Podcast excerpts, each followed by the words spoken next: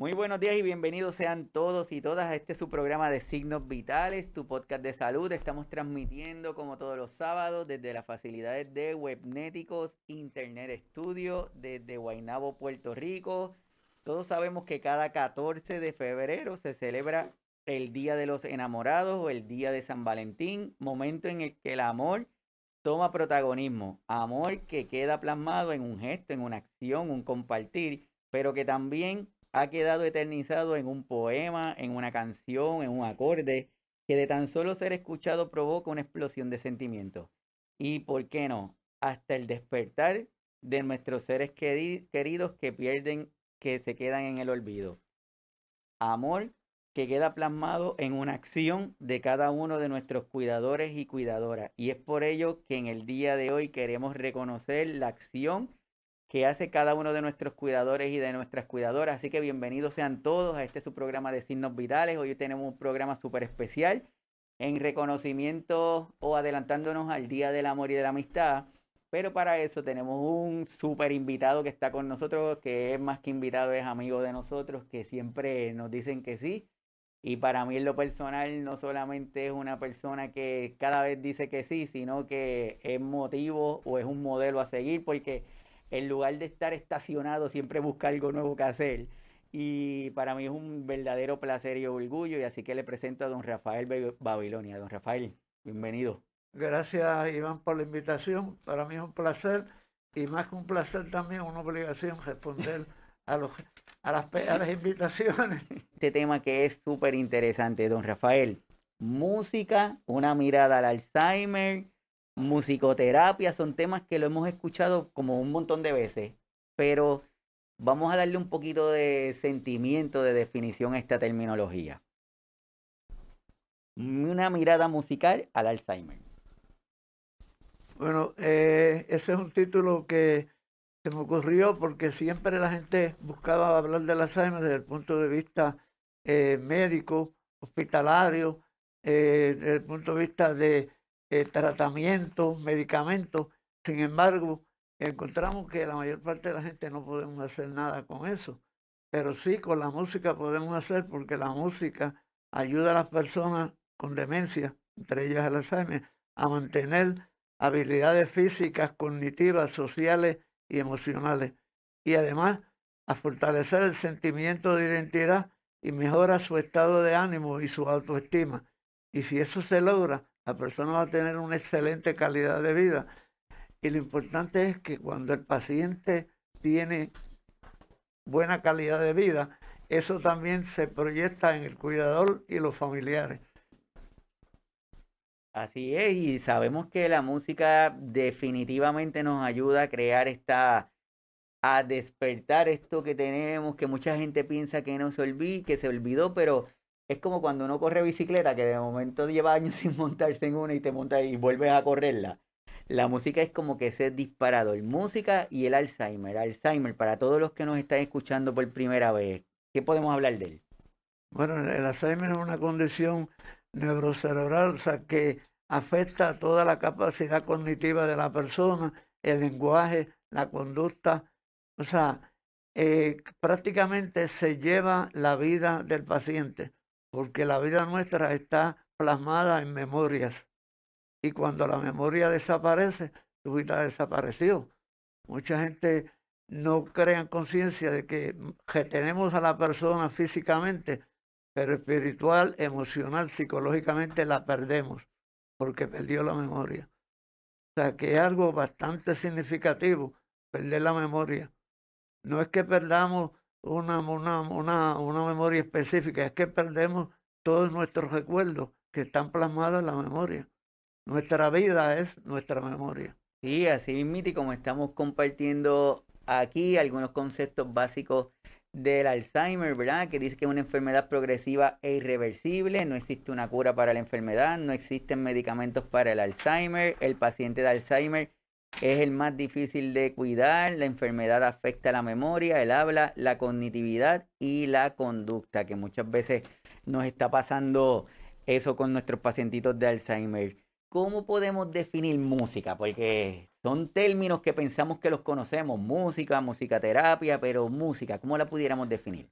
Bueno, visto de definiciones, la más que me gusta es la que dice que es una combinación de los sonidos para crear un impacto en, en, las personas, un impacto emocional, psicológico y que despierte capacidades que tenemos, no es que las crea, es que las despierta, capacidades cognitivas, capacidades físicas, emocionales. O sea, la música es un detonador, un detonador de sentimientos y emociones en el ser humano.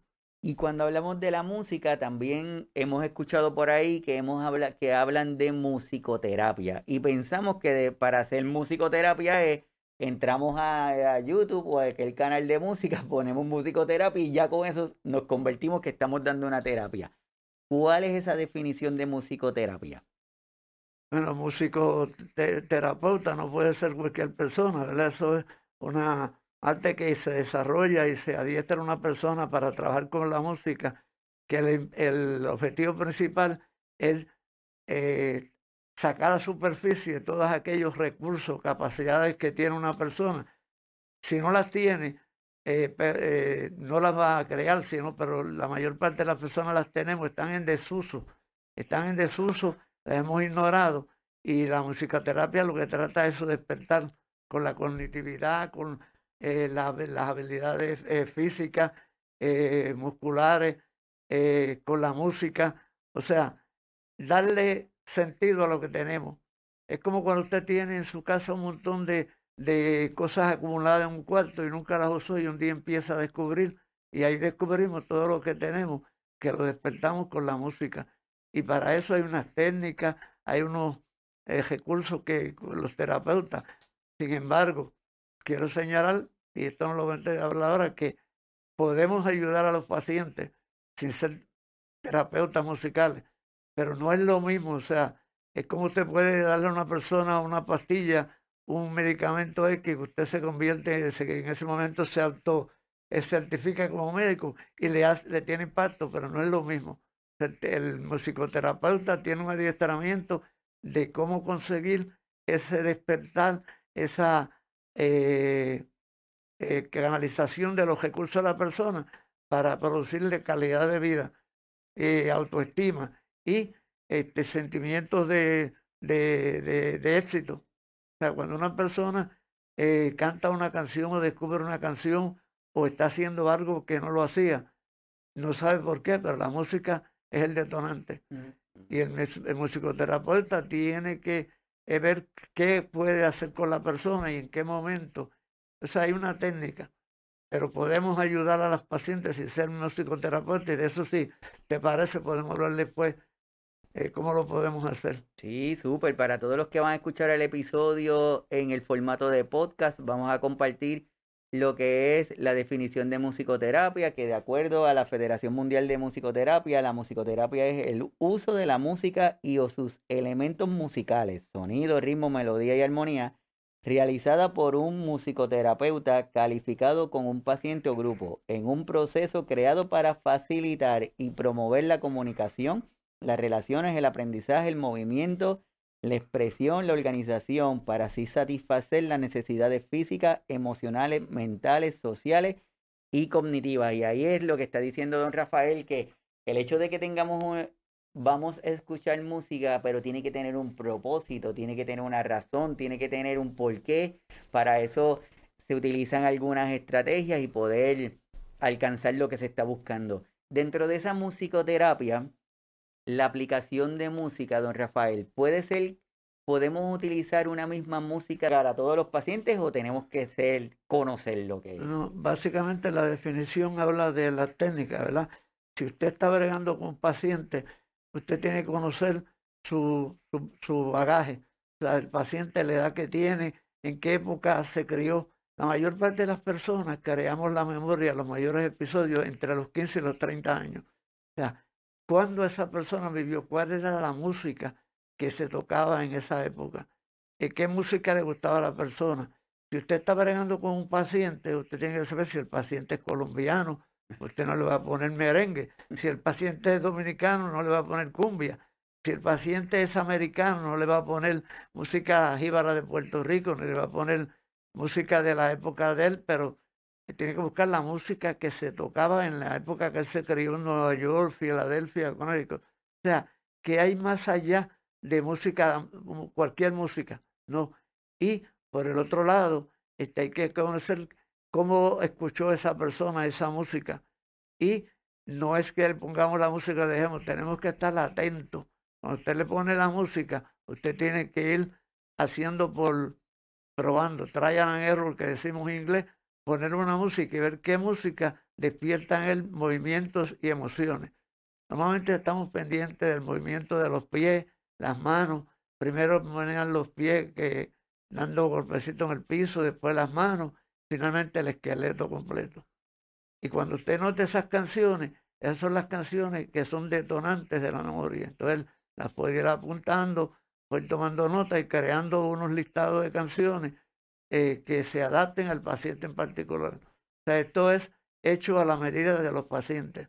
No es poner cualquier música. Y hay personas que me dicen, ah, sí, yo le pongo Diodoro, yo le pongo este eh, Domingo con los Andinos, yo le pongo este, canciones inolvidables. Todo eso es bueno, pero el, concepto es que la música en ese momento tiene que tener cierta protección.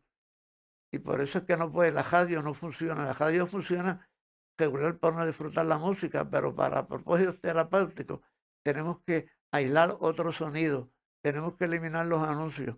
Y eso lo hacemos con audífonos, lo hacemos hoy con la tecnología que yo le digo a la gente diento azul y me miran como si...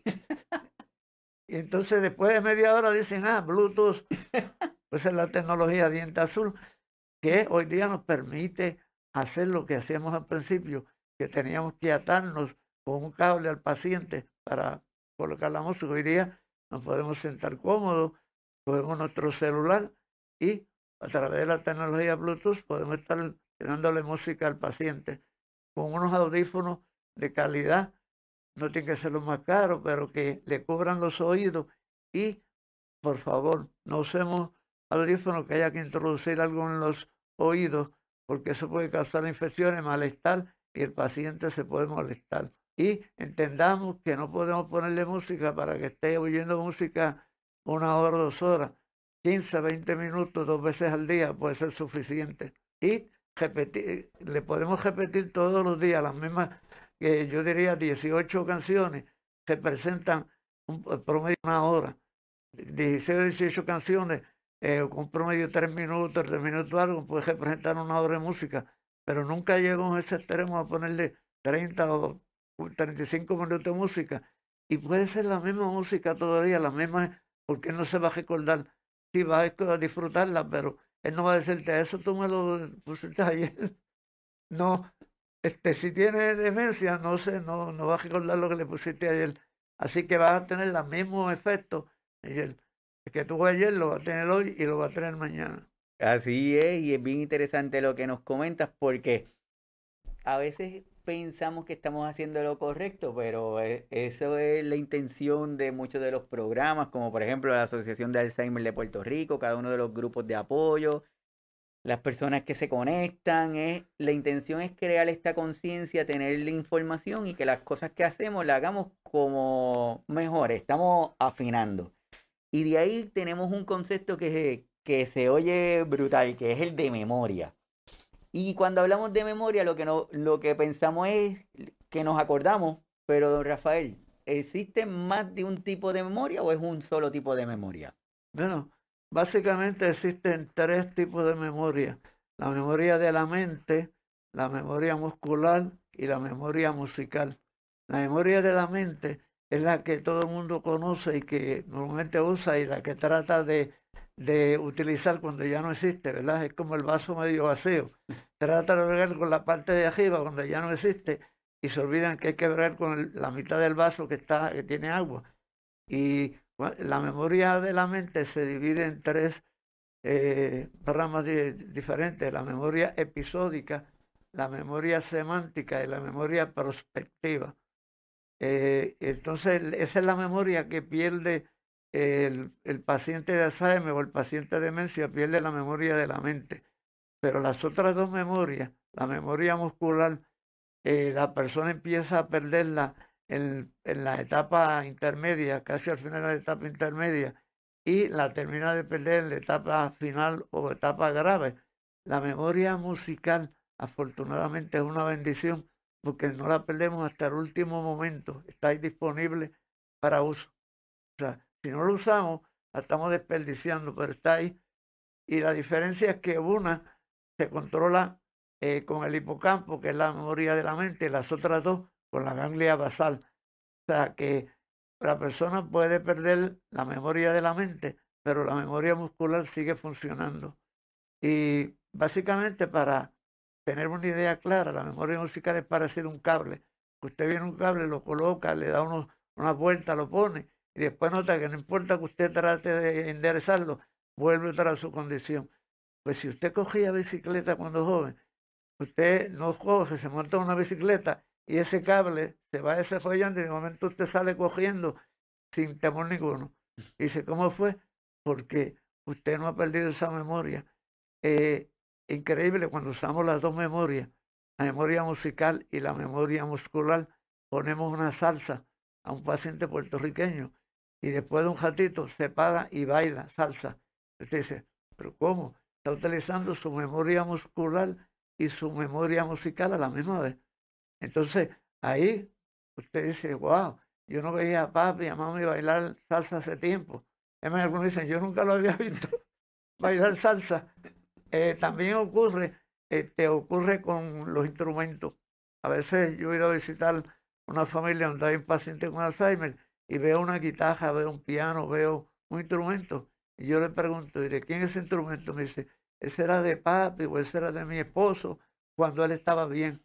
Y yo le digo, ¿y qué pasa ahora? Me dice, no, que ya no puede tocarlo porque tiene Alzheimer. Y yo le digo, ¿y por qué tú dices que no lo puede tocar?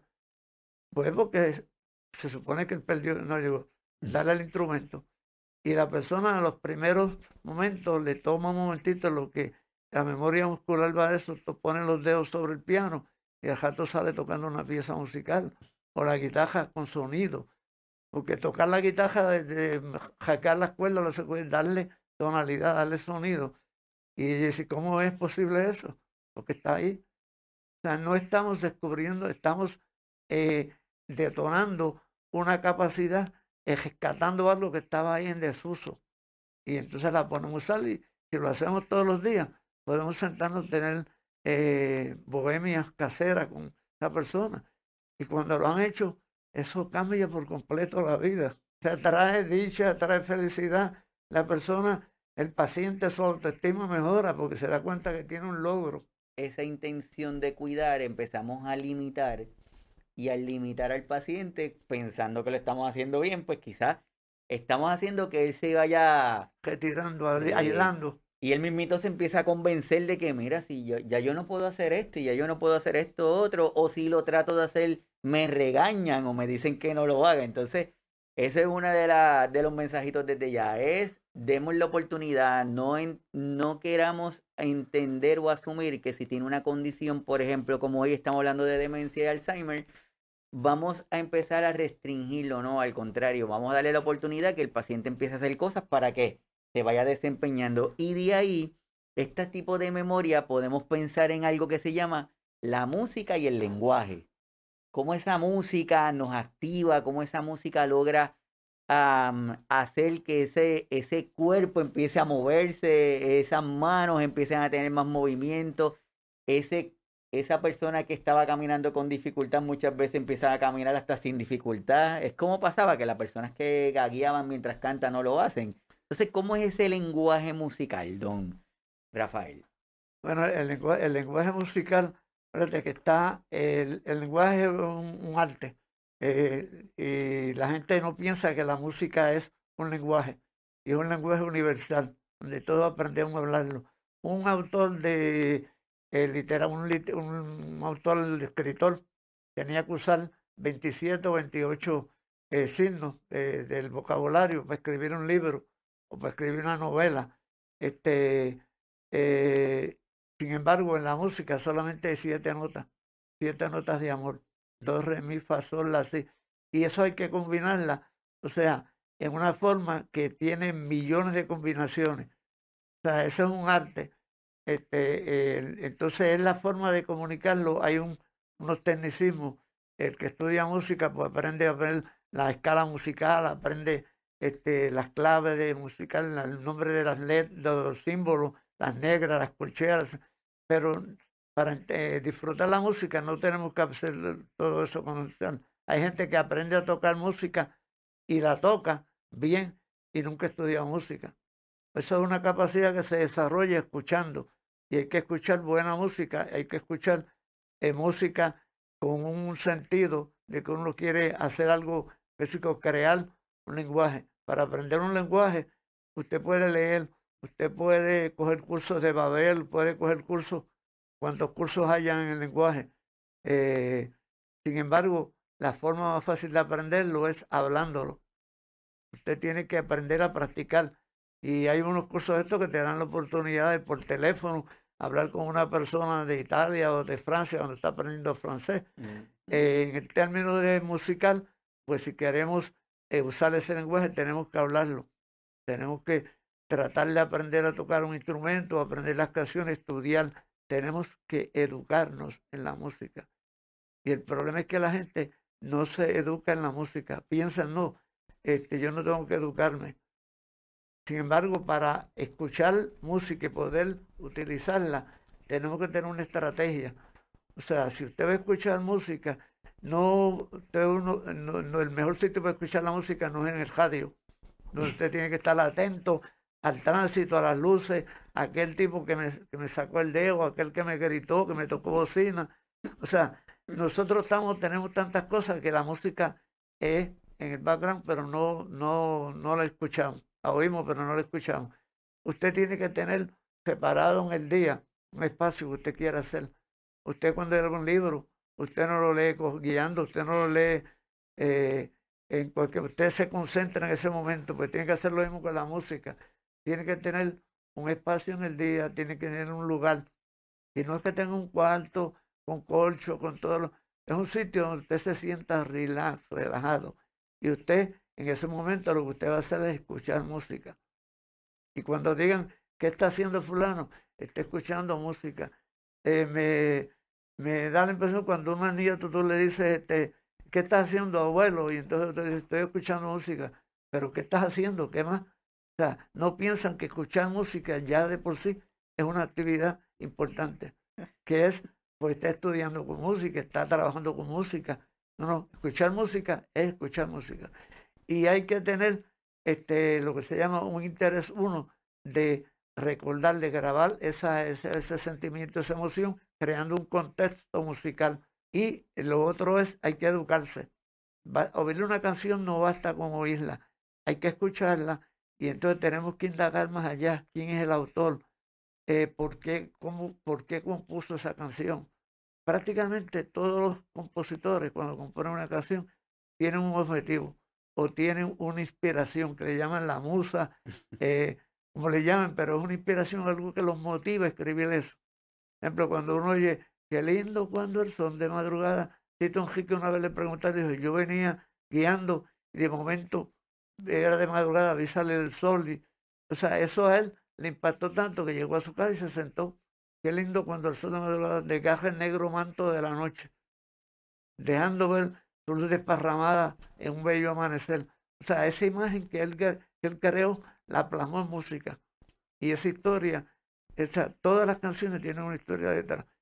Cuando yo me jubilé o me, dejé una profesión para moverme a otra, yo me puse a estudiar canciones de amor para ver la respuesta que los compositores dan a la pregunta ¿qué es el amor? Que es una, una, una composición de Guillermo Venegas Llovera, ¿qué es el amor? Pregunto yo, que no se oye nada más que hablar de amor. Y entonces una pregunta, ¿qué y sigue preguntando. Silvia eh, después grabó otra, y compuso otra canción que llama Mi versión. Y ella dice, bueno, si este dijo que es el amor, yo tengo mi propia versión. Y termina diciendo que todos tenemos derecho a dar nuestra propia versión. Yo estudié un montón de cancioneros que conseguí de todos los compositores para ver qué respuesta daban los, los compositores a la pregunta que es el amor. Y encontré eh, hasta cuando paré había encontrado como 70, más de 70 eh, respuestas a lo que es el amor. Cada cual desde su punto de vista lo que han interpretado. Y ahí creé una presentación que se llama Dimensiones Musicales del Amor, donde yo hablaba de la pregunta, hablaba de la respuesta y ponía la música que señalaba la respuesta. Por ejemplo, ahí no tiene que ser una definición exacta del amor, pero Rafael Marto, cantante español, grabó una canción que se llama Estar enamorado. Y él dice, estar enamorado es, y por ahí sigue diciendo, pues estás definiendo lo que es el amor. Este José José grabó una canción, Amar y Querer. Amar y Querer no es lo mismo. O sea, todos los autores dan una explicación y tienen una canción. Uno dicen que es una traición, otros dicen que es un, una ilusión, otros dicen que es un, un, sufrimiento, otro un, una promesa. Este, tenemos un autor puertorriqueño, Benito de Jesús, que cargó nuestro juramento. Canción que ha copado el mundo completo. O sea, que todos los autores tienen para, la, para cuando crean una música un objetivo, un propósito. Eso no era así en los inicios de la música, cuando escribían música por una inspiración, los grandes compositores escribían su sonata. Algunos sí tenían una inspiración de una mujer, eh, algo, por ejemplo, cuando este, Johann Strauss compuso Danubio Azul, me imagino que en uno de esos viajes que hizo por el Danubio en una barca, en un bote, él empezó a ver el Danubio y se inspiró. Pero hay que buscar, o sea, qué es lo que motivó a esa persona a escribir esa canción. La diferencia es que antes, cuando uno oía una canción de esta, eh, en el siglo XIX, en el siglo XX al principio, uno lo oía en Europa, se oía de esta música y usted sabía que cuando oía esta canción, cuando la volverá a oír? No sé, posiblemente jamás. Pues usted se sumergía en esa canción, usted se metía en la canción y trataba de crear una memoria que le, que le sirviera el gesto de su vida, porque usted no oye la canción. ¿Qué pasó con la llegada de la radio, la televisión, eh, los eh, CD, los, los, los eh, track, todos estos accesorios musicales que hoy día nos permiten tener la música? Las plataformas musicales como Spotify, Pandora, iTunes, YouTube. Usted sabe que esa música está ahí. Hoy día cuando Ricardo Montaner graba una canción o la graba este eh, Carlos Cuevas en México, o graba este eh, Luis Miguel. Usted sabe, ellos lo dicen. Eh, esta canción la encuentra en todas las plataformas. Usted sabe, usted no tiene que grabarla en su memoria porque está en un sitio donde usted va a encontrar. Con esas cosas a mano, ¿quién quiere prestar atención para grabarse? No es necesario. Ahora, ¿cómo impacta esto a los que estamos trabajando con el Alzheimer? Pero hoy día, como estábamos diciendo al principio, la música es un detonante para despertar la memoria. Pero tenemos que entender que va a despertar y va a sacar lo que ahí hay. Usted no puede coger un carbón y sacar un diamante si no existía el diamante ahí. Usted no puede dentro de una otra, dentro de un, encontrar este, una perla si no hay una perla. O sea, la perla toma mucho tiempo que se vaya puliendo o sea, y si no hay esa memoria, pues no se va a usted despertar nada. Y la, hoy día los jóvenes no están, los, bueno, todo el mundo no está creando memorias musicales para el futuro, porque no es necesario. No, no, la música eso está ahí. Entonces, cuando dentro de 20 o 25 años los pacientes de Alzheimer, quizás los cuidadores familiares no tengan disponible esta alternativa de despertar la memoria con la música. Sí, así es. Y antes de llegar a ese punto, quiero compartir algo rapidito porque estamos hablando de esta música y lenguaje. Igual para los que nos van a estar escuchando en las plataformas de los podcasts, estamos definiendo lo que es la música es sintáctica y está formada por diversos elementos organizados jerárquicamente. Diversas investigaciones demuestran que música y lenguaje tienen representaciones corticales diferentes y además se pueden ver alteradas de manera independiente. Y de ahí compartimos cómo procesamos la música. Nada más voy a puntualizar aquí algo rapidito porque quiero que don Rafael continúe la, la línea que estaba diciendo porque me parece que, que en el programa de hoy, al estar hablando de esto de música, Alzheimer, demencia, es importante que entendamos que para poder despertar el recuerdo tiene que existir el recuerdo. Hay que crearlo inicialmente. Entonces, si desde ahora, con lo que nos está diciendo don Rafael, la inmediatez que tenemos las cosas, la facilidad con que tenemos las cosas, que no tenemos que preocuparnos. Antes, si teníamos que buscar algo, teníamos que ir a un libro, una biblioteca. Hoy día lo tenemos tan accesible que, que olvidamos lo difícil que era. Entonces, aquí le voy a compartir un momentito bien rapidito esta definición que nos está diciendo cómo procesamos la música. Y de ahí me dice, así cuando escuchamos una canción, voy a detenerme aquí un momentito, don Rafael, porque yo creo que las personas se han dado cuenta y nosotros aquí que cuando hablas de música, siempre utilizas la palabra escuchar. Escuchar. Sí, porque cuando escuchamos, ¿Por qué enfatizas tanto en esa palabra de escuchar la música? Bueno, porque no es lo mismo oír que escuchar. O sea, nosotros oímos muchos sonidos durante el día, pero no escuchamos. Si nos preguntan al final del día, ¿qué tú oíste, qué tú escuchaste hoy? La persona se queda ahí porque no escuchó nada. Oyó muchos sonidos y de hecho hacíamos, los niños escuchan, hacíamos en el campamento un experimento. Cierren los ojos y díganos y después al abrirlo a los cinco, tres minutos, cuatro, ¿qué escucharon? Mucha gente no escuchaba nada. No había escuchado nada porque no está, estaban oyendo, pero no estaban escuchando. O sea, usted tiene que tener un propósito cuando usted está oyendo. Y la música, si queremos grabarla, tenemos que percibirla y prestarle atención. La memoria no se crea si usted no presta atención.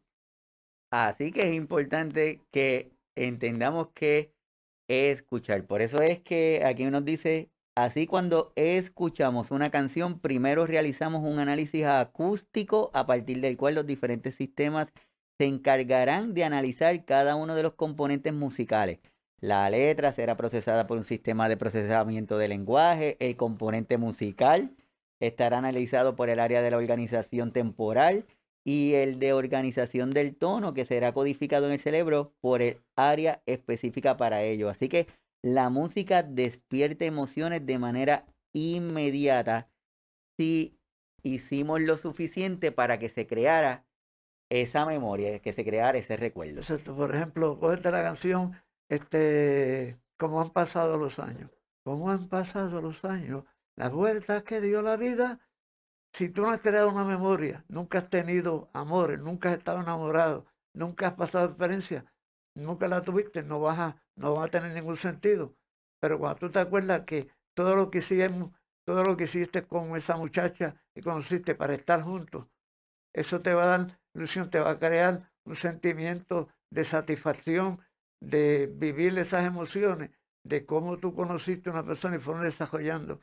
En Costa Rica, en el año 2018 eh, se grabó una canción que se llama El Camino de la Vida.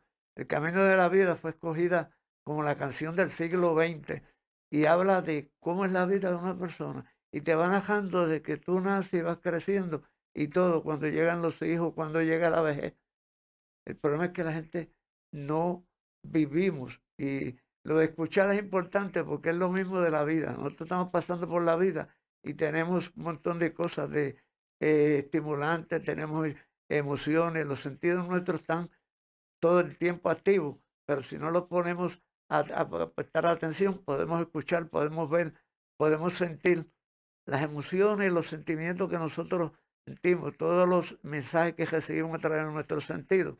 Lo que tenemos que hacer es percibirlos, poner atención y eh, transmitirlo al cerebro, que es el efecto. Una vez que el cerebro los tiene, el cerebro automáticamente los convierte en mensajes neurológicos que van a seguir funcionando automáticamente. Pero tienes que darle el input. Una computadora no va a funcionar y te puede tener muchos programas si no les entras data. Y esa es la data que el cerebro procesa, que nosotros no tenemos que manejar, eso el cerebro la maneja. Y eh, la gente se preocupa a veces porque se le olvidó algo el proceso de recordar comienza olvidando. Así, así es para todos los que se, se, están conectando. Estamos hablando de una mirada musical al Alzheimer con el señor Rafael Babilonia, Babilonia Llama y el, por si acaso, nosotros en el canal, en una de las intervenciones anteriores que habíamos estado con Don Rafael, hablamos de si olvidar era normal, así que pueden ir al canal, lo estoy compartiendo con ustedes, está en, la plataforma de YouTube por si acaso lo quieren ir a, repasar. Yo le puedo decirle en una palabra, lo importante de eso es que este, la mayor parte de la gente que me dice, es que a mí se me olvidó esto, y yo le puedo decir, no, no se te olvidó, es que nunca lo grabaste, nunca lo registraste en tu memoria. O sea, tú no puedes buscar un retrato en tus archivos si nunca lo guardaste ahí, un documento si nunca lo guardaste. Y la memoria es lo mismo. La gente dice, a mí se me olvidó el nombre. No es que se te olvidó, es que tú nunca lo grabaste. La gente no le da importancia a veces a los nombres. Se, se encuentra con una persona y dicen, ay, yo, yo, ¿quién será esta? ¿Cuál será el nombre? Y entonces se me olvidó. No, posiblemente no se te olvidó, nunca lo grabaste porque para ti no le diste importancia en ese momento de percibirlo, de ponerle atención y durante la conversación repetirlo dos o tres veces.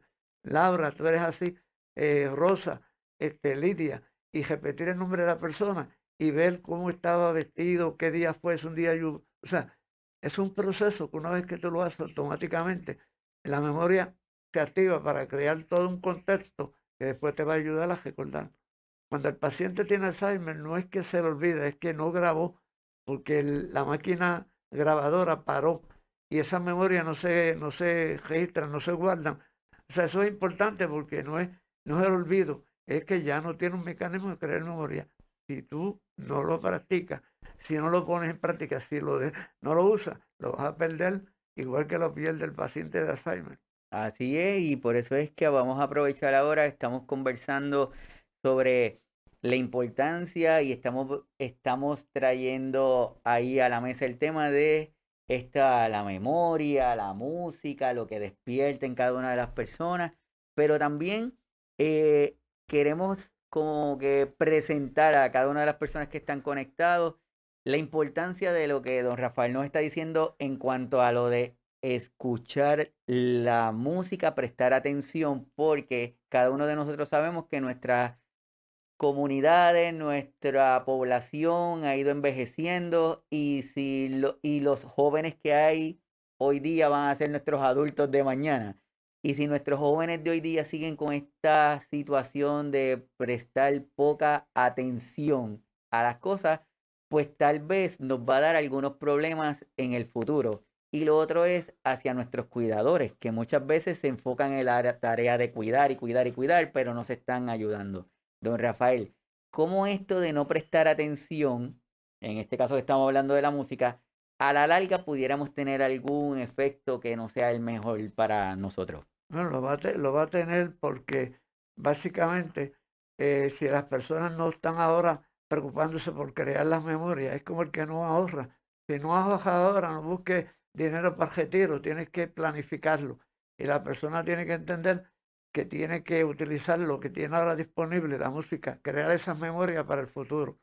Pero no la están creando porque no entienden que no son necesarias, porque tienen, como dijimos, todas estas plataformas de Spotify, Pandora, eh, iTunes, este, eh, YouTube, para que tengo que crear memoria, para en el futuro tú tengas algo de que apoyarte. A veces tú dices, ¿por qué yo tengo un bastón allí? Mira, un día te puedes caer ese bastón, no lo botes pues tienes ahora cosas que las tienes que planificar al futuro. Por el otro lado, si tú eres una persona que no piensa eso, piensa que en la vida todos vamos a ser o pacientes o cuidadores en algún momento. Si a ti te toca ser cuidador, tú puedes ayudar a otras personas. Si tú eres familiar de un paciente y conoces de eso, puedes ayudar al paciente.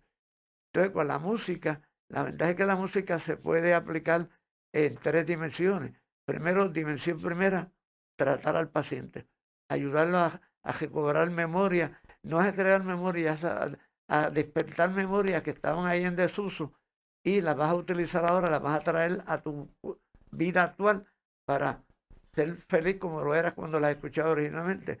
Segundo, cuando tú le pones música, si tú eres cuidador, disfruta la música, escúchala y estás teniendo un, un, ¿cómo se llama? Un, efecto colateral es que tú estás cuidando, pero estás disfrutando música que te va a ayudar a hacer el trabajo. Es una terapia para ti también como cuidador. Y si tú escuchas, vas a crear memorias también que estás saving for rainy days, para el futuro. Si eres familiar, entonces ya tienes la tercera dimensión. O sea, de la música se pueden beneficiar el paciente, el cuidador, los familiares. Y si es la música que le gustaba, todo el mundo va a ser feliz, la calidad de vida de los tres van a, mejorar y van a estar creando reserva para el futuro.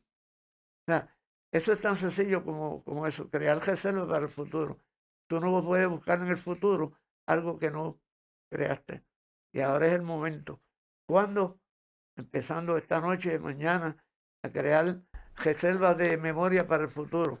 Es una, una de las cosas, de las cosas que más ayuda para eh, combatir la pérdida de la memoria, demencia, es hacer cosas nuevas cada día, hacer cosas nuevas en tu vida. ¿Y qué tal si tú aprendes a tocar un instrumento? ¿Qué tal si tú aprendes a escuchar música, como estamos hablando aquí, en vez de oírla, escucharla? ¿Qué tal si tú aprendes a, eh, a buscar eh, qué hay detrás de cada canción? O sea, hoy día hay tantos escritos, hay tantos eh, recursos en Internet que tú puedes prácticamente encontrar de cada canción una historia y las puedes crear para ti, para disfrutar mejor la música.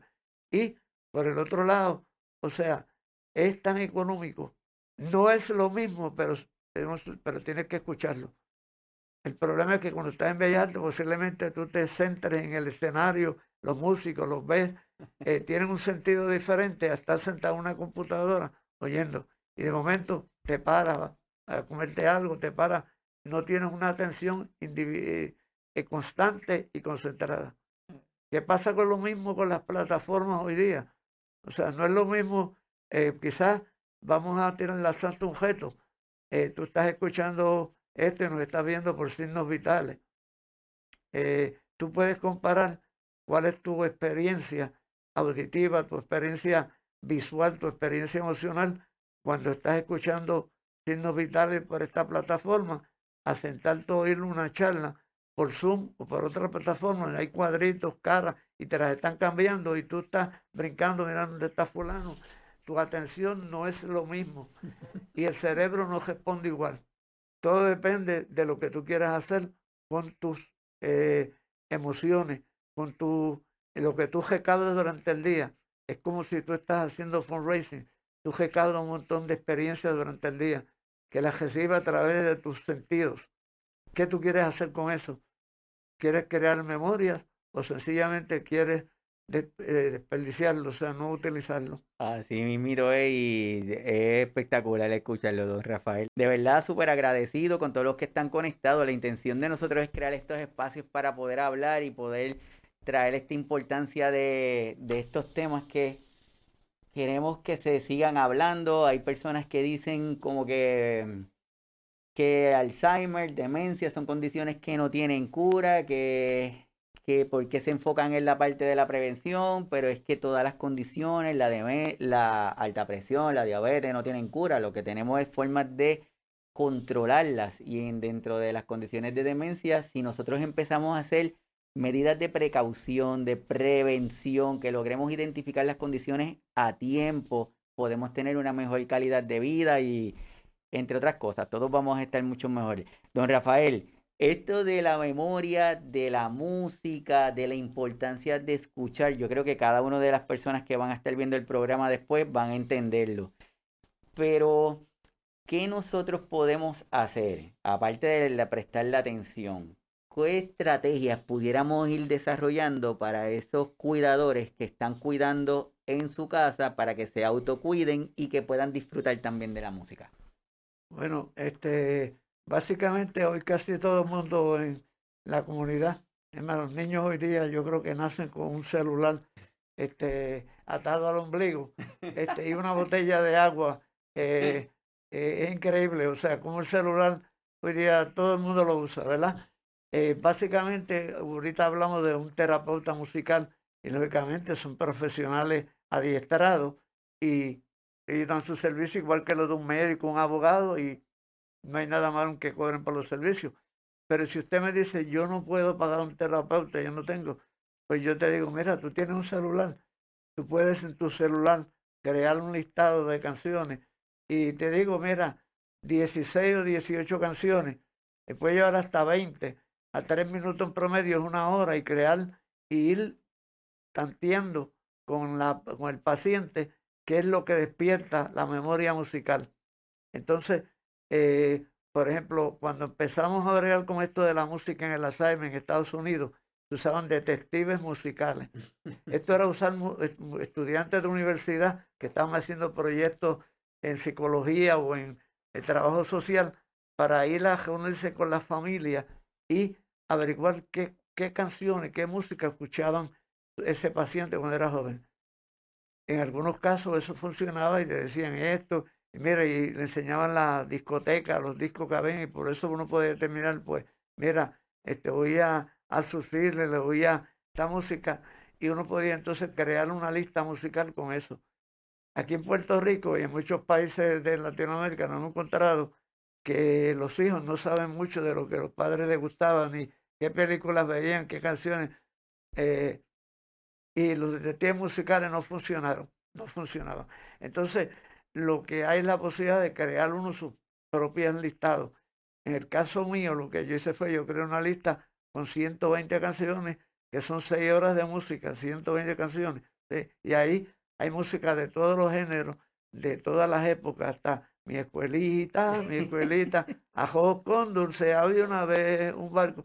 O sea, y esa lista, uno empieza a ponerla, a escoger canciones, se la pone a un paciente, este, como decíamos ahorita, un celular, usted hace la listita, la pone y va escuchando que activa eh, las memorias del el paciente. Si el paciente no reacciona, olvídela, busca verla, que lo pone a mover el esqueleto, le pone a mover el cuerpo y las que él canta. Entonces, eso requiere que también tengamos una disposición para aprender un poco de las canciones, la música. No tenemos que ser cantantes, pero todos podemos decir, nosotros que fuimos tan sinceros, que por amor hicimos, o sea, usted puede empezar, darle un cue que es lo que llaman esto, un cue y, él va a seguir. Ahí está un programa en Estados Unidos, eh, muchos eh, eh, hogares de cuidado tienen que ponen un cue de esto en una canción y los pacientes siguen y van tratando con canciones. aquí usted lo que puede hacer utilizando su dispositivo móvil, el celular, hacer una listita eh, intentando ir viendo cuáles canciones, apuntándolas, y entonces limitar después a lo que él reaccionó. Y tiene que tener unos lados decorados que sean buenos. Bueno no quiere decir que sean caros. O sea, quiere decir que estén protegiendo el sonido por fuera, no que entren al oído, que puede ser daño, molesto. El segundo, eh, tiene que preferiblemente ser eh, tecnología Bluetooth para que usted pueda estar retirado del paciente y no tenga que estar atado con un cable, que un momento se mueva y este, molestó al paciente. Y sencillamente no dejarlo solo. Usted tiene que estar para ver las reacciones y participar con él. En los grupos de apoyo, yo he probado en el grupo de apoyo que tenemos hace 10 años en Guaynabo, pues he probado que uno a veces empieza a cantar este, una rosa pintada de azul y de momento ahí sale un, un paciente sigue cantando y la canta completa. Y la hija pregunta, ¿usted se puso de acuerdo con mami? Porque ella nunca ha cantado eso y yo nunca lo vi. Digo, ¿tú alguna vez lo intentaste? Me dice, no, yo, entonces, ¿cómo tú quieres? Y ella lo dice, ¿tú sabes las canciones? No, pues tienes que buscar y oír la canción, una grabación. O sea, no podemos hacer algo eh, disparatado. Si vamos a ver que una canción le gustó, vamos a escucharla. Si ella pues, despertó cuando yo que decía, triste carta recibió la madre de un militar, cuando aparte se encontraba sin poderlo remediar. Eso lo grabó Daniel Santos en el año 1940-39. Pues usted sabe que posiblemente se acuerde que ella perdió un hijo en la guerra. Y eso le va a traer unas emociones sentimientos. Va a cantar y va a llorar también. Entonces no pregunte por qué está llorando. Usted lo sabe, se lo sabe. O sea, la música despierta sentimientos variados, emociones, puede despertar alegría, este, cuando uno oye canciones alegres, como oír a Celia Cruz cantando La vida es un carnaval. Usted no va a llorar con eso, pero va a brincar. O sea, y la persona tiene que haber oído la canción. No le ponga una canción, por ejemplo, una canción, por ejemplo, una canción de las que graba, tiene grabada eh, Luis Miguel. Luis Miguel grabó casi todas la, la, las canciones que había grabado Lucho Gatica. Pero Lucho Gatica era un cantante diferente a Luis Miguel. Por lo tanto, ella puede oír a, Luis Miguel cantando la misma canción y no despertarle los sentimientos por la tonalidad, porque lo que ella registró es diferente. O sea, tiene que ver el contexto en que ella creó esa memoria. Y para recordarla va a ser más fácil si el contexto es parecido. Si me ponen a mí la versión moderna, este, eh, puede ser que yo soy uno de esos pacientes que no me va a despertar ninguna memoria porque yo estoy refiriéndome a un pasado donde yo escuché esa canción cantada con otro acompañamiento. O sea, que hay una técnica, pero usted no tiene que ser musicoterapeuta. O sea, usted lo que tiene que tener es un sentido de qué es lo que usted está buscando y que el paciente va a reaccionar a lo que él conoce que tiene grabado.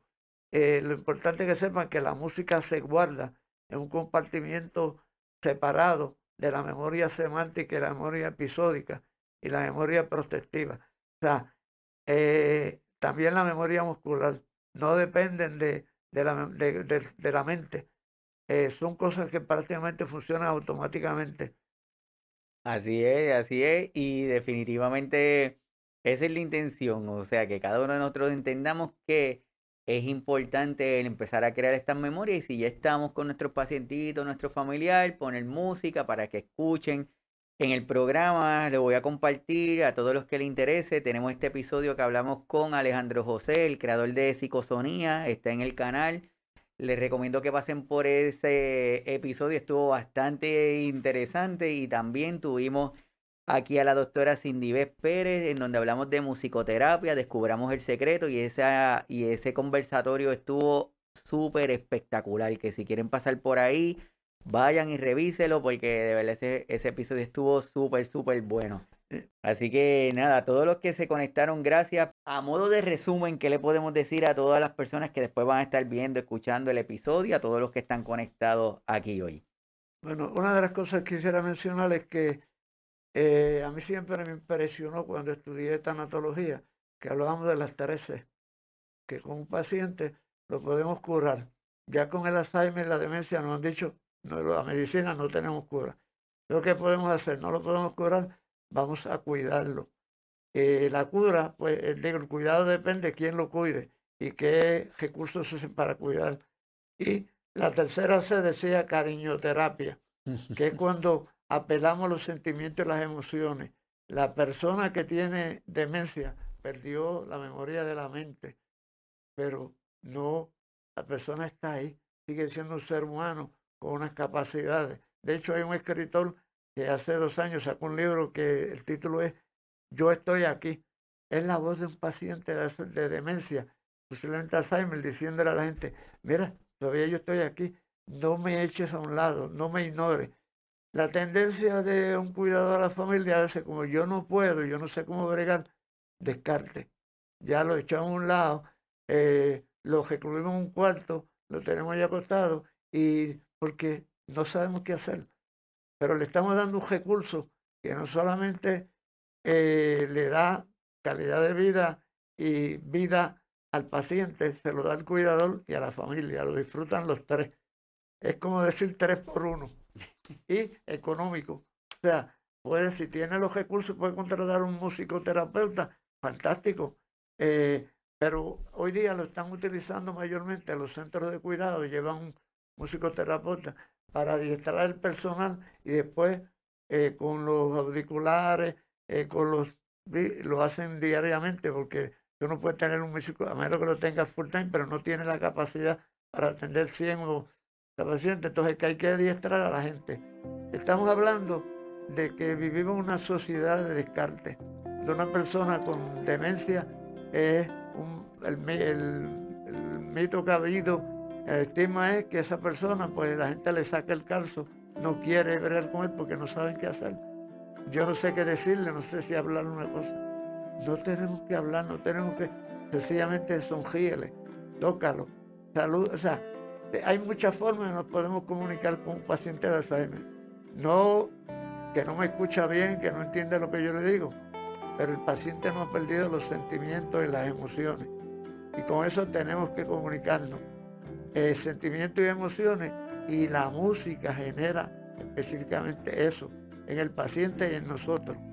O sea, que si uno ve de esas cosas, uno va a aprender y va a poder traer, eh, eh, ¿cómo se llama?, a mantener a ese paciente nuestro, ese ser querido, dentro de nuestro círculo. Nunca aislarlo, sino envolverlo. Y tenemos que entender que para eso tenemos que olvidarnos eso del misterio, de que no digamos lo que él tiene. Este, que si los vecinos saben y los amigos que tienen Alzheimer, van a respetarlo. Pero si no se lo decimos, ellos van a gestionar de una forma que no nos va a gustar cuando haga cosas que aparentemente salgan. Nosotros tenemos que aprender a hablar el idioma del Alzheimer. Y eso es motivo y es un tema para otra ocasión, hablando el idioma del Alzheimer.